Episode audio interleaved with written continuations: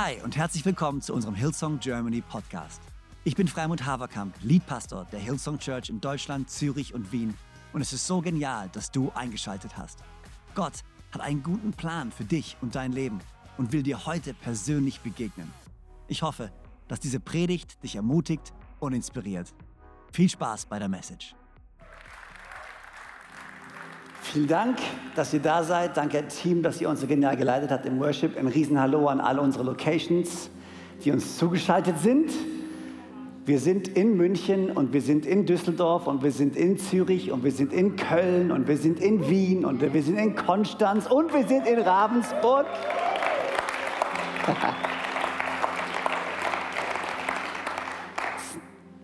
Sehr gut, auch vielen Dank für unser geniales Stage Manager Team, die immer so am Start sind. Chiara, vielen Dank.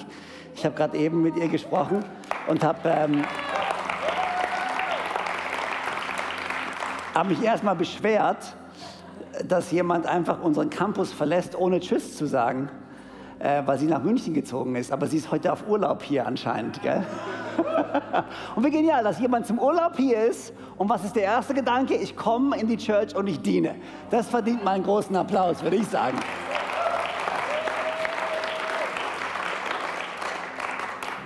Und wir haben dir verziehen, Chiara, dass du nach München gezogen bist. Ist okay. Ich sehe noch jemanden, der nach München gezogen ist. Lydia Ungricht in der ersten Reihe. Was soll ich sagen? Jan Kohler, pass auf. Wenn du noch mehr Leute aus Konstanz abwirbst, haben wir bald ein Problem. Scherz. Scherz. Alright. Hier ist meine Frage an dich heute Morgen. Wie geht's dir? Mal ganz. Okay. Bevor, bevor jemand antwortet. Rhetorische Frage. Rhetorische Fragen sind Fragen, über die man nachdenken soll, aber nicht antworten soll. Okay? Vielleicht hätte ich das vorher sagen sollen. Wie geht's dir? So ganz ehrlich, mit, all, mit allem. So. Ich habe mir die Frage gestellt, ähm, und ich weiß, wir gehen heute, wir tauchen in den Römerbrief ein. Wir tauchen äh, ein in Kapitel 1, Vers 18 bis, ich glaube, 32. Und äh, ich habe mir die Verse angeschaut und habe gedacht, warum Gott heute diese Verse? aber ich glaube, es gibt einen Grund. Bevor ich aber einsteige, wollte ich wirklich die Frage stellen, wie geht es dir? Ähm, in diesem Moment. Und gleichzeitig danke, dass du die Frage stellst, wie es uns geht. ähm, ich habe mir die Frage dann auch gestellt, wie geht es denn uns? Wie geht es denn mir und Joanna und wie geht es einige von unseren Leitern? Und die Frage ist, es gibt, oder die Tatsache, es gibt zwei Antworten auf diese Frage, wie es uns geht. Wollt ihr beide Antworten hören? Es gibt ganz viele Leute, die ganz laut schreien nach Transparenz momentan. Ähm, deswegen lasst mich euch ganz ehrlich sagen, wie es uns geht. Uns geht es nicht gut. Erste Antwort. Zweite Antwort, uns geht es richtig gut. Und es ist wahrscheinlich, wie viele sich fühlen gerade. Auf der einen Seite, uns geht es wirklich nicht gut. Fakt.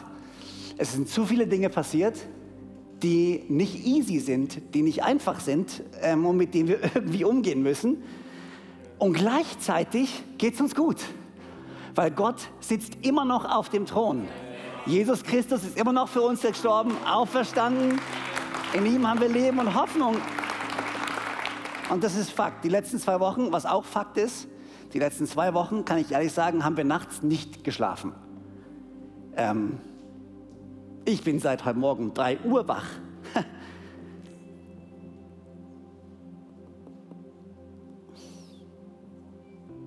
Ich hasse Leute, die weinen auf der Bühne. Ja, aber ich bin seit drei Uhr morgen wach, weil ich mir zwei Dinge überlege. Erstens, ich glaube, wir sollten noch mal singen, glaube ich. Oder können wir über Fußball reden? Nein, ist alles gut. Erstens war die Frage, die ich mir stelle, wie nehme ich alle mit auf die Reise? Wie kann ich anerkennen, was gerade passiert? Nicht einfach so tun, als sei nichts und weitermachen? Ähm, wie vielleicht dem Ausdruck, was gerade passiert. Und zweitens, die Frage, die ich mir stelle, seit heute Morgen um 3 Uhr ist, wie kann ich Gottes Wort bringen und die Augen von uns allen auf Jesus richten und schauen, dass wir nicht abgelenkt sind von all diesen Dingen, die da draußen so passieren, sondern auf Jesus schauen in diesem Moment. Und es ist nicht so einfach. Wie wird man all dem gerecht? Wie werde ich euch allen gerecht? Ähm, wie, wird, wie, werde ich mir selbst gerecht? Und ähm, ich erinnere mich an ein Zitat von einem guten Freund von mir, Pastor John Bevere. John und Lisa haben uns letzte Woche angerufen und gefragt, wie es uns geht. Was richtig cool war. An dieser Stelle ein Riesendanke will ich auch mal sagen an alle Leiter und Pastoren da draußen, die uns angerufen haben und gefragt haben, wie es uns geht. Und an alle von euch, die uns angerufen haben oder E-Mails geschrieben haben und nicht nur gefragt haben, was da alles falsch läuft und wem jetzt welche Gebäude gehören und was da jetzt alles läuft rechtlich, sondern die auch mal gefragt haben, hey, wie geht's euch eigentlich? Habe mich gefreut, dass ein paar daran auch Interesse hatten. Ähm, aber sein Zitat war, und das ist das, das Zitat, was, was mich bewegt hat, ist, ähm, es ist wichtiger, eins zu sein, als Recht zu haben.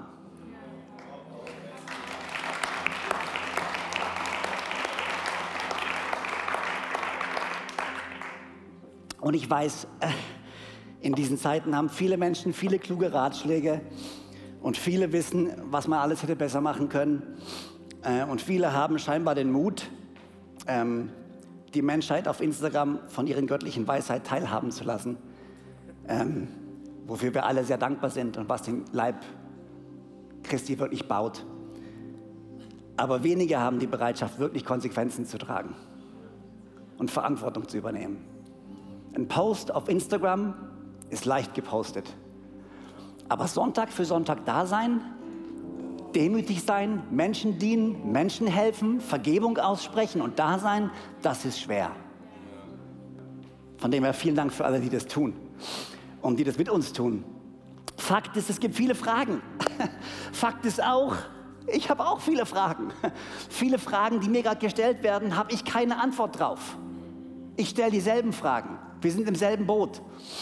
Wie es Elias gerade so genial gesagt hat, hier, ich, wir machen das zum ersten Mal. Wir haben die Pandemie zum ersten Mal durchgemacht. Wir machen so eine Leiterschaftskrise zum ersten Mal durch. Ich habe doch keine Ahnung, was all die Antworten sind. Und Leute fragen mich nach Dokumenten und nach Abläufen und wie das alles läuft im Global Board. Und ich denke mir, die letzten zehn Jahre hast du kein Interesse gehabt am Global Board und war es dir völlig wurscht, dass wir ein Global Board haben. Und jetzt auf einmal ist es das Wichtigste, was es in deinem Leben gibt. Lass uns die Perspektive, sorry, ich bin gerade ein bisschen provokativ, aber lass uns die Perspektive behalten. Es ist gut, Fragen zu stellen. An alle die, die jetzt meine Worte nehmen werden und wieder posten werden und sagen, seht ihr, so ist Hillsong, man darf keine Fragen stellen. Nein, das ist nicht, was ich sage. Und wenn du Teil von unserer Church bist, dann verstehst du das auch. Wir stellen Fragen und wir wollen, dass ihr Fragen stellt und wir suchen nach Antworten. Aber hier ist auch ein Fakt. Hillsong Church ist unsere Familie. Und nur weil was schlecht läuft,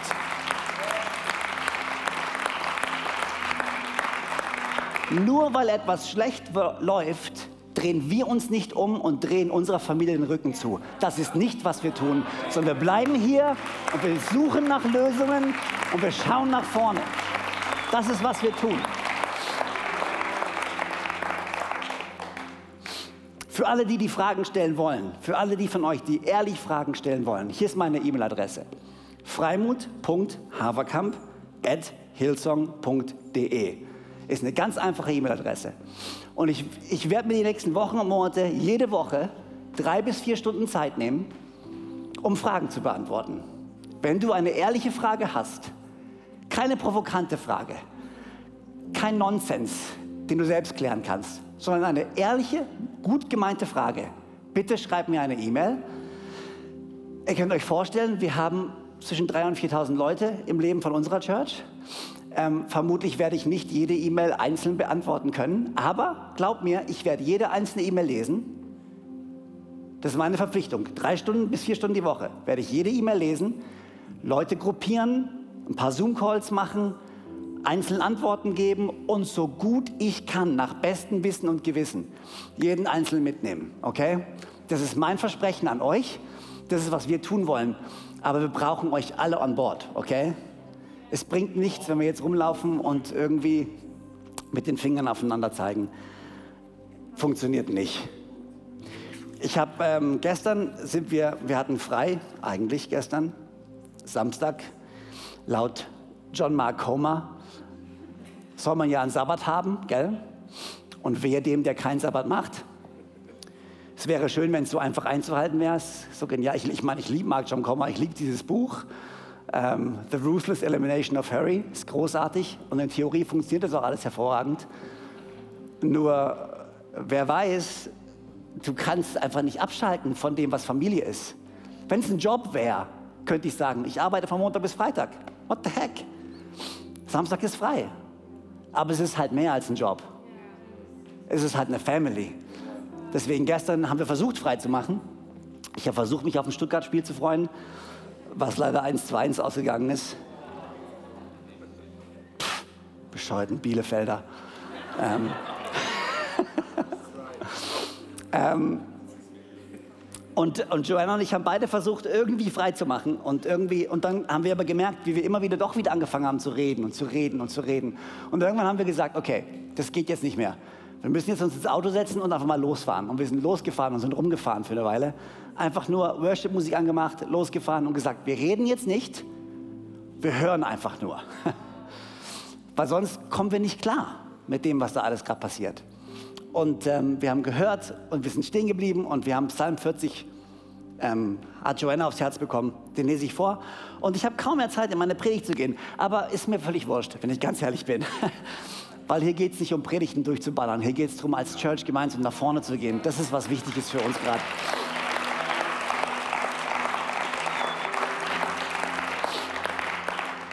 Und äh, das Witzige ist, ähm, Psalm 40, während ich die Treppen runtergelaufen bin, hat Manuel und Sandra Weiner mir eine E-Mail geschrieben. Äh, die beiden, die ich extremst schätze. Und äh, er hat geschrieben, ich habe voll Psalm 40 auf dem Herzen. Äh, und hat mir genau das geschickt, was ich jetzt vor, schon ausgedruckt hatte in meiner Hand halt, um vorzulesen. Und deswegen lese ich es euch vor, Psalm 40. Ähm, beharrlich habe ich auf den Herrn gehofft. Und da wendete er sich mir zu und er erhörte meinen Schreien. Er zog mich aus der Grube, die mein Ende bedeutet hätte, aus Schlamm und Morast. Er stellte meine Füße auf festem Grund und gab meinen Schritten sicheren Halt. Ein neues Lied hat er mir geschenkt. Lässt mich einen Lobgesang anstimmen auf ihn, unseren Gott. Viele Menschen werden sehen, was er für mich getan hat dann werden sie dem Herrn voll Ehrfurcht vertrauen. Glücklich zu preisen ist, wer sein Vertrauen auf den Herrn setzt und nicht hört auf die Stolzen, die vom richtigen Weg abweichen und nur allzu leicht zum Lügen bereit sind. Herr, mein Gott, wie oft hast du Wunder geschehen lassen, wie zahlreich sind deine Pläne, die du mit uns hast. Keiner ist wie du. Wahnsinn. Gott hat immer noch Pläne für dich und für mich. Und Gott sitzt immer noch auf dem Thron und unsere Zukunft liegt immer noch in seiner Hand. Und ich glaube, gemeinsam werden wir in den nächsten Jahren erkennen dürfen, wie zahlreich seine Pläne für uns als seine Familie sind. In Jesu Namen. Amen. Ich hoffe, es ist okay, dass ich es geteilt habe, weil es ist echt schwierig für mich, weil, weißt du, ich will diese Kanzel nicht nutzen, um mich zu rechtfertigen die ganze Zeit, sondern eigentlich um Gottes Wort zu predigen. Aber gleichzeitig sind wir doch gemeinsam irgendwo unterwegs. Also hoffe ich jedenfalls.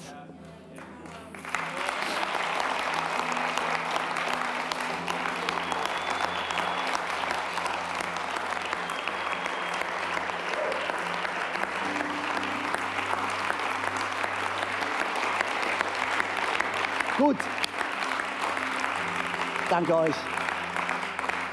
Nehmt Platz, ich weiß es zu schätzen. Vielen Dank. So, und jetzt gehen wir in den Römerbrief. Und ihr dürft auch gehen. Können wir uns mal tief bedanken? Sorry. Ich habe euch einfach alle gebraucht hier. Ich habe euch alle gebraucht. Alright, jetzt gehen wir in den Römerbrief. Und Freunde, ähm, ja, äh, für alle die, die den Römerbrief jetzt vielleicht von euch schon gelesen haben, und die auch die nächsten Verse gelesen haben, ihr denkt euch bestimmt, okay, wow, wie wird er jetzt die nächsten Verse tackeln, die da so kommen? Vers 18 bis 32 in Kapitel 1. Was wird er dazu wohl sagen? Und die Frage, wenn ich ganz ehrlich bin, habe ich mir auch gestellt. ähm, aber ich glaube, ich habe was für uns. Ich glaube, ich habe was für uns bekommen. Ähm, was ich tun werde, ist ganz kurz euch vorlesen, Römer 1, Vers 18 bis 32. Ähm, wir haben danach, also ich bin committed, durch den Römerbrief jetzt durchzugehen. Ähm, gleichzeitig haben wir natürlich schon gewisse Dinge geplant. Äh, wir haben Ostern, äh, wir haben ein paar lokale Sonntage, wo unsere Campuspastoren lokal predigen. Ähm, ich werde im Mai wieder zurück einsteigen in diese Serie. Und ich versuche einfach, ähm, mir strategisch so gut ich kann zu überlegen, wie ich den Römerbrief tackeln kann innerhalb von dem Kalender, den wir schon geplant haben. Ähm, aber das kriegen wir hin. Aber heute ist für mich nochmal so eine grundlegende Predigt, so eine Grundlage, die uns hilft, ähm, den restlichen Römerbrief zu verstehen und die uns hilft, ähm, genau, einfach in, der, in, in dem richtigen Mindset all das zu lesen, was Paulus zu uns sagt. Und ich lese einfach mal ganz kurz vor. Wir haben noch ein paar Minuten, aber wir, wir kriegen das hin. Wir schaffen das. Ich beeile mich, okay? An dieser Stelle kann ich euch wirklich nochmal dazu ermutigen, bitte lest den Römerbrief für euch selber. Holt eure Bibel, okay? Bitte, wenn es Zeiten gab, wichtiger als jemals zuvor, ist, dass Christen ihre eigene Bibel lesen. Es ist toll, dass du einen Lieblingsprediger hast, der alles so sagt, wie es dir gefällt. Das ist ja schön und gut. Ist ja toll. Aber hol deine eigene Bibel, lies es durch und stell dir Fragen. Was um alles in der Welt heißt das jetzt? Hol dir Kommentare. Lass uns zu reifen Christen werden, dass uns der Teppich unter den Füßen nicht weggezogen wird, wenn irgendwelche Dinge passieren. Amen. Römer 1, Vers 18 bis 32. Und alle die, die, die, die sich die Frage stellen, wow, ich bin jetzt echt gespannt, was da für, für Verse kommen, weil, what the heck, so schlimm kann es doch gar nicht sein. Ja, warte mal. Ist auch nicht schlimm wenn man es wirklich versteht. Römer 1, Vers 18 bis 32. Gott lässt nämlich auch seinen Zorn sichtbar werden. Vom Himmel her lässt er ihn über alle Gottlosigkeit und Ungerechtheit der Menschheit hereinbrechen. Denn mit dem Unrecht, das sie tun, treten sie die Wahrheit mit Füßen. Dabei ist doch das, was man von Gott erkennen kann, für sie deutlich sichtbar. Er selbst hat es ihnen doch vor Augen gestellt. Seit der Erschaffung der Welt sind seine Werke ein sichtbarer Hinweis auf ihn, den unsichtbaren Gott, auf seine ewige Macht, auf sein göttliches Wesen. Die Menschen haben also keine Entschuldigung. Denn trotz allem, was sie über Gott wussten, erwiesen sie ihm nicht die Ehre, die ihm zukommt und blieben ihm den Dank schuldig. Sie verloren sich in sinnlosen Gedankengängen. Und in ihren Herzen, denen jede Einsicht fehlte, wurde es finster, weil sie sich für klug hielten, hielten, sorry, sind sie zu Narren geworden. An die Stelle der Herrlichkeit des unvergänglichen Gottes setzten sie das Abbild des vergänglichen Menschen und die Abbilder von Vögeln, von vierfüßigen äh, Tieren und Kriechtieren. Deshalb hat Gott sie den Begierden ihres Herzens überlassen und der Unsittlichkeit preisgegeben, sodass sie ihre eigenen Körper entwürdigen. Denn sie vertauschten die Wahrheit. Vers 25, ganz wichtiger Vers. Denn sie vertauschten die Wahrheit, die Gott sie hatte erkennen lassen, mit der Lüge. Sie verehrten das Geschaffene und dienten ihm statt dem Schöpfer, der doch für immer und ewig zu preisen ist. Vers 26. Aus diesem Grund hat Gott sie entehrenden Leidenschaften preisgegeben. Die Frauen vertauschten den natürlichen Geschlechtsverkehr mit dem widernatürlichen. Und genauso machten es die Männer. Statt mit Frauen zu verkehren, wie es, der natürlichen, wie es der natürlichen Ordnung entspricht, wurden sie von wildem Verlangen zueinander gepackt. Männer ließen sich schamlosen Treiben mit anderen Männern ein. Und so rächte sich, ich habe gerade eben gesagt, warum Gott heute diese Verse. Jetzt weißt du, was ich gemeint habe. Männer ließen sich in schamlosen Treiben mit anderen Männern ein. Sie, so rächte sich, wie es nicht anders sein konnte, ihr Abirren von der Wahrheit an ihnen selbst. Und da die Menschen es nach ihrem eigenen Urteil nicht nötig hatten, Gott anzuerkennen, hat Gott sie ihrem Verstand preisgegeben. der zu keinem vernünftigen Urteil mehr fähig ist, sodass sie Dinge tun, die sie nie tun dürften. Es gibt keine Art von Unrecht, Bosheit, Gier, Gemeinheit, die bei ihnen nicht zu finden ist. Ihr Leben ist voll von Neid, Mord, Streit, Betrug und Hinterhältigkeit. Sie reden abfällig über ihre Mitmenschen und verleumden sie. Gottesverächter sind sie, gewalttätige, arrogante, groß, großtuerische Menschen, erfinderisch, wenn es darum geht, Böses zu tun. Sie gehorchen ihren Eltern nicht und sind unbelehrbar, gewissenlos, gefühllos, unbarmherzig. Wow, was für ein Zeugnis der Menschheit gegenüber. Ist irgendjemand froh, dass er heute in die Kirche gekommen ist?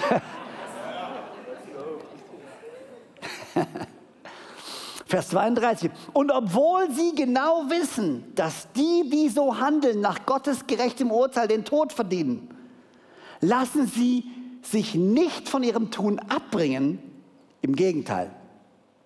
Sie finden es sogar noch gut, wenn andere genauso verkehrt handeln wie sie. Und Gott, ich danke dir für diese Verse. Ich danke dir für diesen Brief von Paulus an die Römer der auch heute noch zu uns spricht. Und ich bete in den nächsten paar Minuten, dass du uns hilfst, ein bisschen was zu entziffern und zu lernen und zu verstehen, was es ist, was du da sagst und was du zu uns sagen möchtest in Jesu Namen. Und alle sagen Amen. Hier ist mein erster Punkt. Ich habe ähm, hab zwei Punkte, dann habe ich drei Punkte und dann habe ich drei Punkte. Okay? Das Erste, was ich sagen möchte, ist, wenn wir die Bibel lesen, dann gibt es einige Dinge, die wir tun müssen und einige Dinge, von denen wir uns oder dessen wir uns bewusst sein müssen, denen wir uns bewusst sein müssen. Hier ist das Erste. Das habe ich, hab ich nicht auf dem Screen, das ist einfach nur for free für euch. Ähm, wir können nicht einfach nur an der Oberfläche kratzen und vorschnelle Schlüsse ziehen, wenn wir die Bibel lesen. Wir müssen lernen zu lesen und zu graben um die tiefere Absicht hinter dem vorliegenden Text zu verstehen.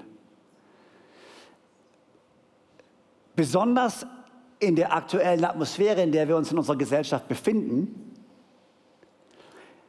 ist es sehr, sehr leicht, so einen Text wie den hier zu nehmen und ihn falsch zu lesen. Und nicht die wahre Absicht hinter dem zu erkennen, was der Autor wirklich versucht hat zu kommunizieren. Das zu tun bedeutet allerdings, dass du dich ehrlich auseinandersetzen musst mit diesem Text.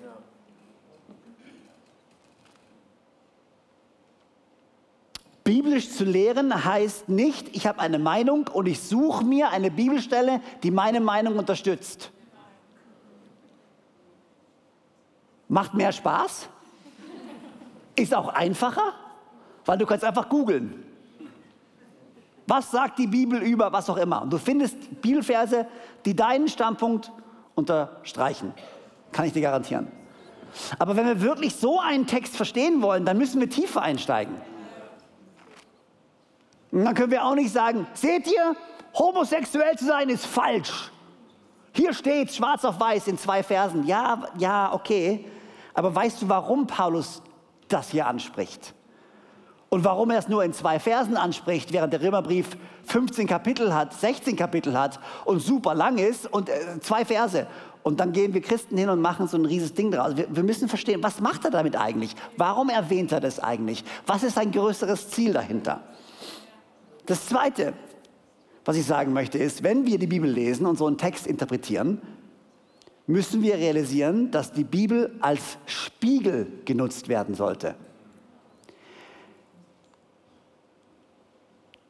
Nicht, nicht ein Spiegel, in dem Gottes Licht reflektiert wird, oder lass mich es anders formulieren. Ich lese es vor. Ich habe es nicht gut aufgeschrieben hier, nur gerade falsch, falsch gesagt. Die Bibel sollte als Spiegel genutzt werden, in welchem Gottes Licht reflektiert wird, um uns selbst zu hinterfragen und zu korrigieren. Nicht als Spiegel, um andere mit seinem Licht zu blenden. Du kannst beide Sachen machen.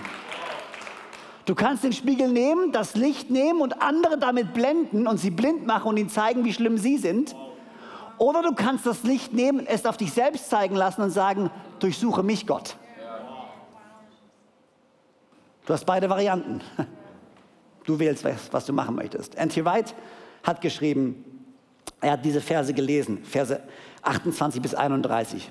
Das sind nicht die Verse über Homosexualität, das sind die Verse danach, die die Bosheit der Menschheit beschreiben. Und er hat geschrieben, er hat die Verse gelesen und während er die Verse gelesen hat, hat er sich gedacht, oh Mist, ich kenne da jemanden, der ist genauso wie das. Und dann hat er gesagt, und gestern ist mir ein Freund begegnet, der ist genauso wie das. Und dann hat mir gestern jemand eine E-Mail geschrieben und ich habe erkannt, diese Person ist genauso wie das, was dort beschrieben wird. Aber jetzt kommt das Schlimmste. Ich bin heute Morgen aufgestanden, habe mich im Spiegel angeschaut und gemerkt, dass alles das in mir ist. so wichtig, wir können diese Verse nehmen und können sagen, oh ja, ihr bösen Menschen da draußen, ihr Menschen würden verachtende Leute. Oder du kannst sagen, oh wow, okay, was darin ist wahr in mir wo muss ich um Vergebung bitten und was kann ich daraus lernen? Was ich persönlich für eine deutlich sinnvollere Herangehensweise finde. Aber du wählst, was du willst. Was versucht Paulus hier also zu sagen in diesen paar Versen?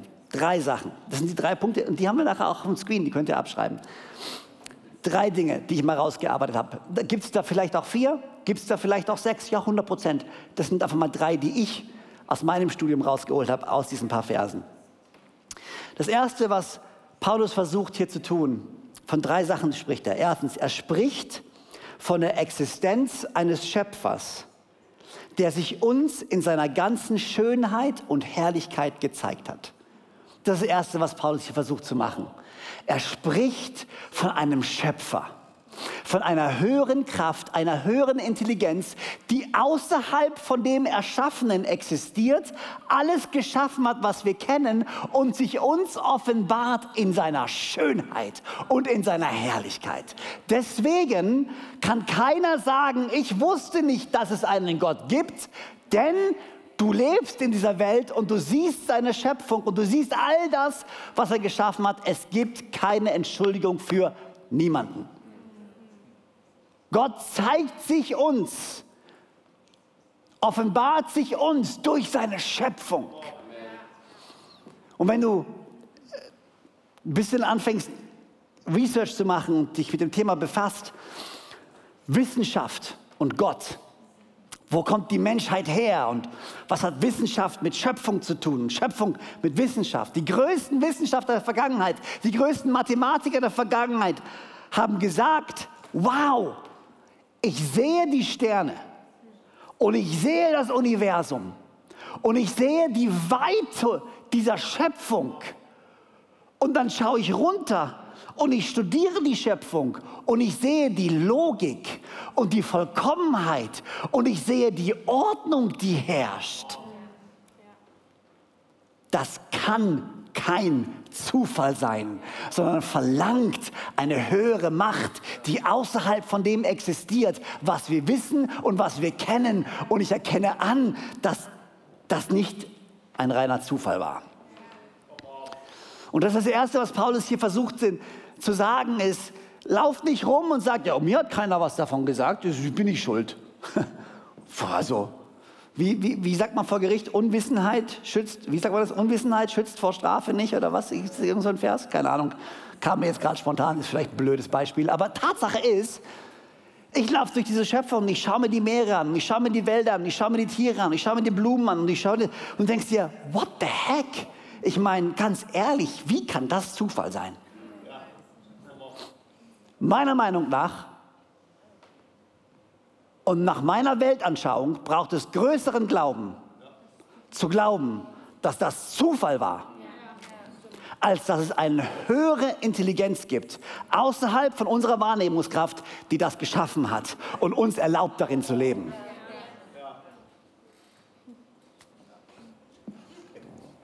Nur mein Vorschlag an euch. Kann man debattieren. Wird auch debattiert. Ist auch völlig in Ordnung zu debattieren. Aber stell dich nicht hin und sag, Christen sind bescheuert und der Glauben ist ein Krückstock, der überhaupt nicht begründbar ist. Nein, unser Glaube ist extrem begründbar. Und für mich macht es deutlich mehr Sinn zu sagen, dass ein Schöpfer etwas geschaffen hat, als dass aus dem Nichts nichts etwas entstanden ist. Danke.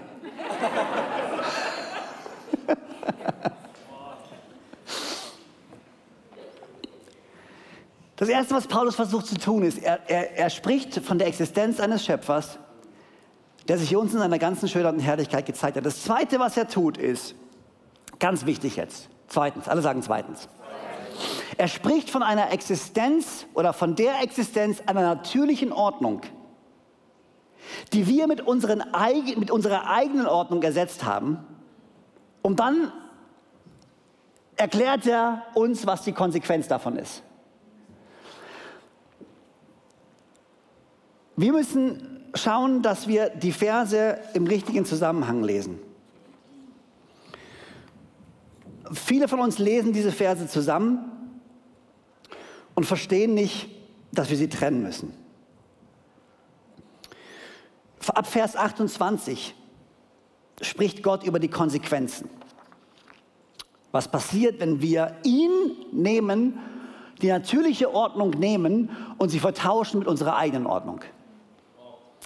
Und dann hast du diese Verse über die Homosexualität. Männer geben sich leidenschaftlich ihrer Lust hin und den Männern und Frauen den Frauen, was auch immer.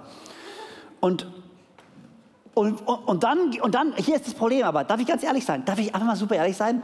Und wir lesen das und dann geht es nachher weiter in den Versen und Mord und Streitlust und was auch immer. Und dann kommen die, ah, okay, also alle, die homosexuell sind, sind auch streitsüchtig und sind bara und sind bara. Und alle, die streitsüchtig sind und das sind, sind auch gleichzeitig homosexuell. Und ihr sagt, oh, das sind also die Homos, die so schlimm sind. Oh wow, ich weiß, ich habe es gerade gesagt, ich weiß, alle schauen mich gerade so an, hat er dazu gesagt? Das ist nicht, was diese Bibelstelle sagt, Freunde. In den ersten paar Versen sagt er, hier gibt, eine, gibt es eine natürliche Ordnung und er bezieht sich auf Genesis 1 bis Genesis 3 wo Gott die Schöpfung erklärt und wo Gott sagt, ich habe eine Ordnung geschaffen und ich habe den Mensch in diese Ordnung geschafft und ich habe Mann und Frau geschaffen, die füreinander sind und sich gegenseitig vervollständigen. Das habe ich kreiert und sie gemeinsam sollen über der Schöpfung herrschen. Ich habe eine natürliche Ordnung erstellt. Und wir Menschen gehen hin und versuchen diese Ordnung aus den Angeln zu heben und unser eigenes Ding zu drehen.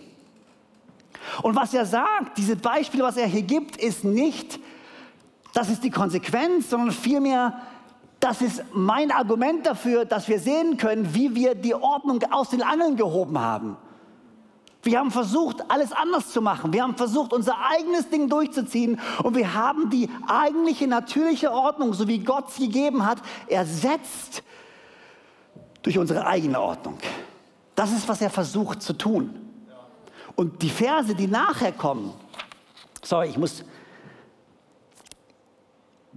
ich will, ich, ich will einfach, dass wir, das, dass wir das richtig sehen. Die Verse, die danach kommen, ist ab Vers 28, da die Menschen es nach ihrem eigenen Urteil nicht nötig hatten, Gott anzukennen, hat Gott sie ihrem Verstand preisgegeben, der zu keinem vernünftigen Urteil mehr fähig ist. Hier spricht er uns alle an. Uns alle, nicht eine bestimmte Menschengruppe. Und hier wird auch nicht die Homosexualität herausgestellt als eine der schlimmsten Sünden, die es überhaupt bloß gibt. Das war für Paulus in dem Moment in diesen zwei Versen einfach nur ein Weg, um uns aufzuzeigen, dass die natürliche Ordnung nicht mehr da ist, wo sie eigentlich sein sollte. Okay? Könnt ihr mir folgen? Also erstens, er spricht von der Existenz eines Schöpfers, der sich uns in seiner ganzen Schönheit und Herrlichkeit gezeigt hat. Zweitens, er spricht von der Existenz einer natürlichen Ordnung, die wir mit unseren eigenen ersetzt haben und was die Konsequenzen davon sind. Und drittens, er spricht von der Existenz faktischer und tatsächlicher Moral, gegen welche wir uns widersetzen. Und diese uns offensicht und diese uns offensichtliche Rebellion auch noch feiern. Das sagt er ganz zum Schluss von diesen Versen. Er spricht von einer Existenz tatsächlicher und faktischer Moralität. Moral. Er sagt, es gibt moralische Fakten, die wir alle Menschen als gut oder als schlecht befinden würden. Das ist, was er sagt. Ich, ich, ich versuche es zu vereinfachen. Und es ist ja auch dieses, in der Apologetik dieses, dieser moralische Aspekt. Woher wissen wir, dass es einen Gott gibt? Es gibt viele, die sagen, die Tatsache, dass es eine grundlegende Moral gibt, die Tatsache, dass Menschen unterscheiden können zwischen gut und schlecht, ist ein Beweis dafür, dass es eine Kraft außerhalb gibt, die uns in unser Herz gelegt hat, ein Verständnis davon, was gut oder was falsch ist. Und zwar ein Verständnis, was, weil da kommen Leute, die sagen, ja, aber das, wir sind doch geprägt von einer christlichen Kultur. Daher wissen wir, was richtig oder falsch ist. Nein, es ist egal, in welche Kultur du gehst. Christliche geprägte Kultur oder andere Religionen. Es gibt gewisse Dinge, wo alle Menschen, egal welcher Religion sie angehören, sagen würden, das ist gut und das ist richtig und das macht man nicht. Beispiel, Blödes Beispiel, extremes Beispiel. Ich habe diese Woche einen Podcast mir angehört über genau dieses Beispiel, wo ein Atheist mit einem, äh, mit einem christlichen ähm, Apologeten äh, sich duelliert haben oder ausgetauscht haben. Und dann kam eben dieses Ding so, okay, es gibt wahrscheinlich die wenigsten Menschen in dieser Welt würden sagen, dass es okay ist, Babys zu foltern. Dazu musst du kein Christ sein. Okay? Aber die Tatsache, dass wir dieses Wissen in uns tragen, ist ein Beweis dafür, dass es einen Gott gibt. Weil wenn es ein Gesetz gibt, an das wir uns halten, gibt es einen Gesetzgeber, der dieses Gesetz erlassen hat. Ja. Da können wir noch viel darüber diskutieren. Ich, ich kratze gerade ein bisschen selber an der Oberfläche. Aber das versucht Paulus hier zu sagen. Er sagt, man, ihr wisst doch selber. Ihr wisst, dass es nicht gut ist. Und obwohl ihr es wisst, dass es nicht gut ist, feuert und feiert ihr es den anderen. Im Endeffekt, was Paulus hier sagt in den ersten Kapiteln, und ich hoffe, ihr seht alles was ich gerade sage, im Zusammenhang von den letzten zwei Predigten, wo ich versucht habe, den Römerbrief euch zu erklären, was Paulus hier gerade versucht zu tun. Er versucht gerade, uns allen zu zeigen, egal wo du herkommst, egal wer du bist, egal was du glaubst, wir alle sind schuldig vor Gott. Wir alle. Und er sagt es in Römer 3. Das ist die Essenz. Doch jetzt hat Gott, unabhängig vom Gesetz, aber in Übereinstimmung mit den Aussagen des Gesetzes der Propheten seine Gerechtigkeit sichtbar werden lassen. Es ist eine Gerechtigkeit, deren Grundlage der Glaube an Jesus Christus ist und die allen zugute kommt, die glauben. Dabei macht es keinen Unterschied, ob jemand Jude ist oder nicht Jude, denn alle haben gesündigt und in ihrem Leben kommt Gottes Herrlichkeit nicht mehr zum Ausdruck. Und dass sie für gerecht erklärt werden, beruht auf seiner Gnade. Es ist ein freies Geschenk aufgrund der Erlösung durch Jesus Christus. Was Paulus hier versucht zu tun, den Leuten zu zeigen, Freunde, egal wo ihr herkommt, egal was ihr glaubt, egal welchem Glauben ihr anhängt, wir alle sind schuldig. Keiner von uns reflektiert mehr die Herrlichkeit Gottes. Wir alle brauchen Jesus. Und dann kommt die Quintessenz. Und ich greife ein bisschen vor.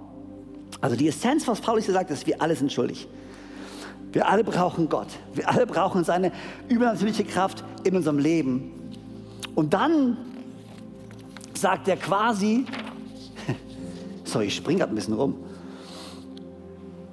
Er legt ein Grundverständnis und ein Fundament für die restliche Abhandlung seines Briefes, was den Climax findet, den Höhepunkt findet in Römer 12. Aber schon jetzt lässt er es uns erahnen. Er sagt, alles, was wir sehen, kennen und realisieren, deutet darauf hin, dass es einen Gott gibt deutet darauf hin, dass es jemanden gibt, der größer ist als alles, was du kennst. Alles, was hier existiert, zeigt uns, es gibt einen Schöpfer, einen ewigen Gott, der nicht weit weg ist, sondern der uns geschaffen hat und der uns liebt und der seinen Sohn gegeben hat, der nahe kam, um selber die Gerechtigkeit zu werden, damit wir bei ihm sein können. Und alles das ist das Fundament, was er baut, um dann zu sagen in Römer 12, ich habe euch vor Augen geführt, wie groß Gottes Erbarmen ist. Und die einzige angemessene Antwort darauf ist, dass ihr euch mit eurem ganzen Leben Gott zur Verfügung stellt und euch ihm als ein lebendiges und heiliges Opfer darbringt, an dem er Freude hat. Das ist der wahre Gottesdienst. Und dazu fordere ich euch auf. Richtet euch nicht länger nach den Maßstäben dieser Welt, sondern lernt auf eine neue Art und Weise zu denken, damit ihr verändert werdet und beurteilen könnt, ob was Gottes Wille ist, ob es gut ist, ob Gott Freude daran hat und ob es vollkommen ist. Der Grundtenor in diesen ersten Versen schon ist, wofür lebst du? Hier ist ein Gott. Er hat sich dir gezeigt. Er hat eine Ordnung geschaffen und es gibt einen Weg, wie wir ihm folgen können. Jetzt, was machst du damit? Was machst du damit? Und wir kennen diese Worte. Ich lebe für Gott. Und ich bin 50 Sekunden schon über der Zeit, aber die Zeit nehme ich mir noch, wenn es okay ist. Weil hey, wir haben ewiges Leben. Wir haben auf Ewigkeit Zeit, okay, Freunde? Das Tier wird auch noch im Röhrbrief behandelt, von daher. Ich lebe für Gott. Und er sagt, hey, jetzt da es einen Schöpfer gibt, der sich euch offenbart hat, da es einen Schöpfer gibt, der eine Ordnung gesetzt hat und euch in diese Ordnung platziert hat, da es einen Gott gibt, der eine Moral, ein Verständnis von Gut und Böse in euch hineingelegt hat und euch jetzt hier in diese Welt gesetzt hat. Eure einzige Antwort ist es, ihm zu folgen, für ihn zu leben. Was heißt es? Was bedeutet es für Gott zu leben? Drei Punkte, ganz kurz. Ich verspreche es. Und ihr wisst ja, was es heißt, wenn ein Prediger sagt, ich verspreche euch ganz kurz. Es heißt nichts. Aber ich bin echt kurz. Erstens,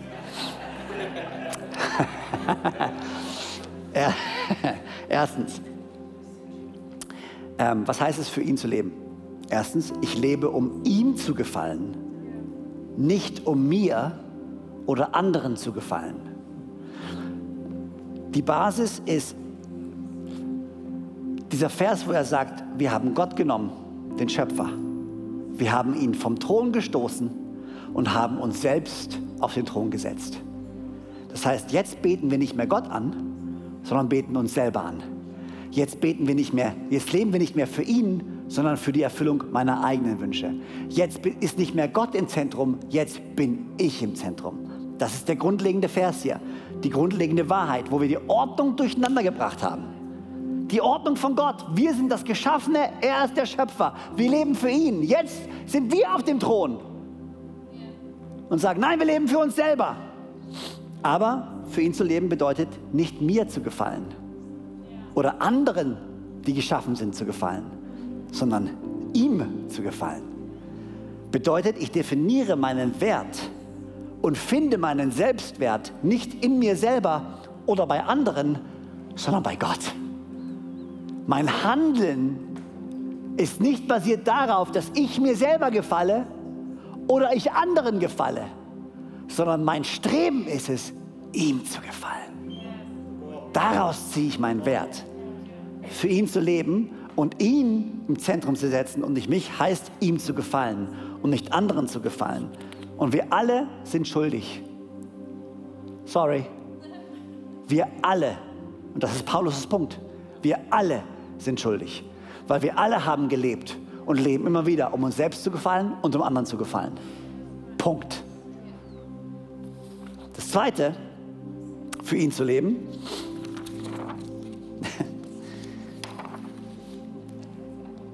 das ist crazy, ich weiß gar nicht, was hier passiert ist mit meinen ganzen Notizen. Für ihn zu leben heißt, ich lebe, um Gott zu dienen und nicht, um mich selbst nach meiner Lust und Laune zu bedienen. Ich lebe, um Gott zu dienen und nicht um mich selber nach meiner Lust und Laune zu bedienen. In anderen Worten, nicht ich stehe im Zentrum, nicht ich bin das Ziel und nicht meine Erfüllung ist das Ziel, sondern er ist das Ziel. Er, der alles geschaffen hat und in dem alles seinen Anfang und sein Ende findet und in dem alles zusammengehalten wird. Er ist Ziel, er ist Anfang, er ist Ende, er ist Erfüllung und für ihn möchte ich leben. Das bedeutet aber auch, ich weiß, wir klatschen alle, wir lieben es, yes, aber das bedeutet, mich selbst zu verleugnen. Täglich mein Kreuz auf mich zu nehmen und die Dinge, die ich eigentlich selber will, nicht zu tun und das zu tun, was er von mir möchte. Nicht in meiner eigenen Kraft, sondern in seiner Kraft. Jesus ähnlicher zu werden, bekommt eine ganz neue Bedeutung auf einmal. Weil Jesus kam, wie er selbst sagte, nicht um bedient zu werden, sondern um zu dienen. Das heißt, nicht nur für ihn zu leben heißt es, nicht mich selbst zu bedienen, sondern Gott zu dienen. Wie diene ich Gott? Indem ich Menschen liebe und ihnen diene. So diene ich Gott. So hat uns Jesus vorgelebt. Und er ist ja das große Beispiel.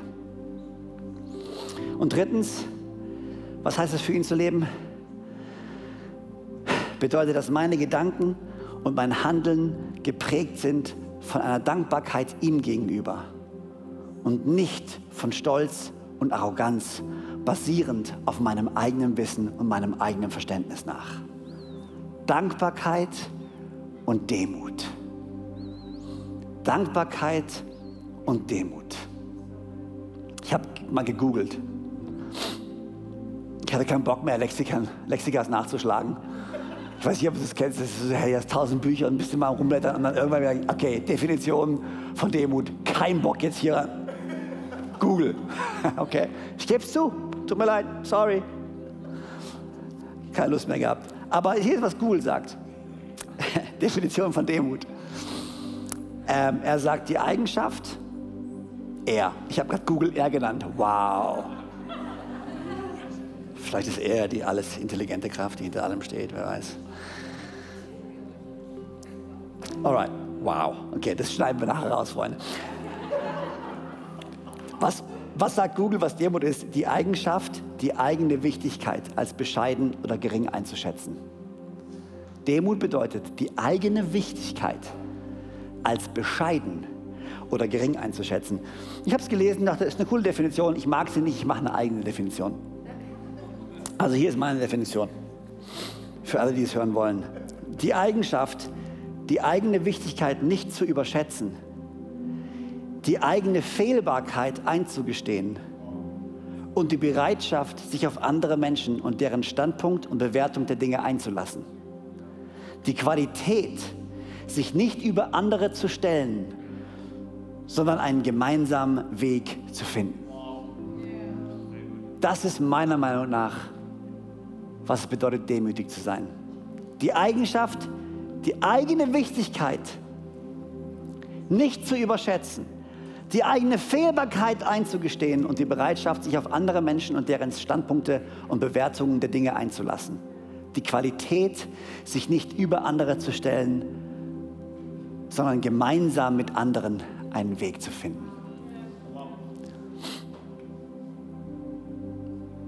Die Essenz von dem, was Paulus hier sagt, wir sind alle schuldig und wir alle brauchen Jesus.